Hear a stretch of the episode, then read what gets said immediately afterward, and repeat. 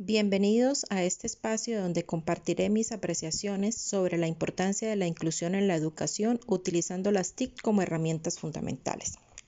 Los saluda Omaira Suárez Bernal, estudiante de la maestría en TIC aplicadas a la educación de la Universidad Francisco de Paula Santander.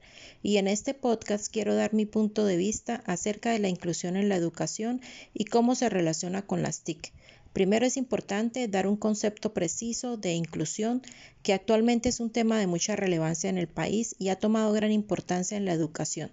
Y según lo declaran las Naciones Unidas, la inclusión digital se define como el acceso equitativo, significativo y seguro al uso, liderazgo y diseño de tecnologías, servicios y oportunidades digitales asociadas para todos en todas partes.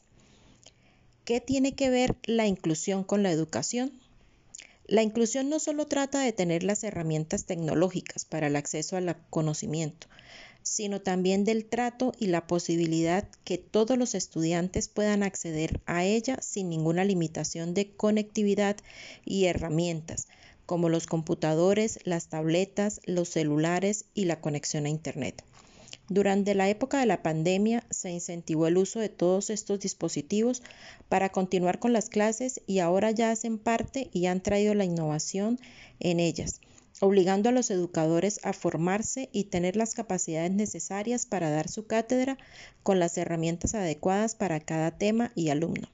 Es importante buscar innovar para atraer y cautivar la atención de los estudiantes. Compartiré algunas herramientas para estudiantes con capacidades especiales. Si una persona tiene una discapacidad visual, puede usar Laxus, Braille, Communicator Tactile.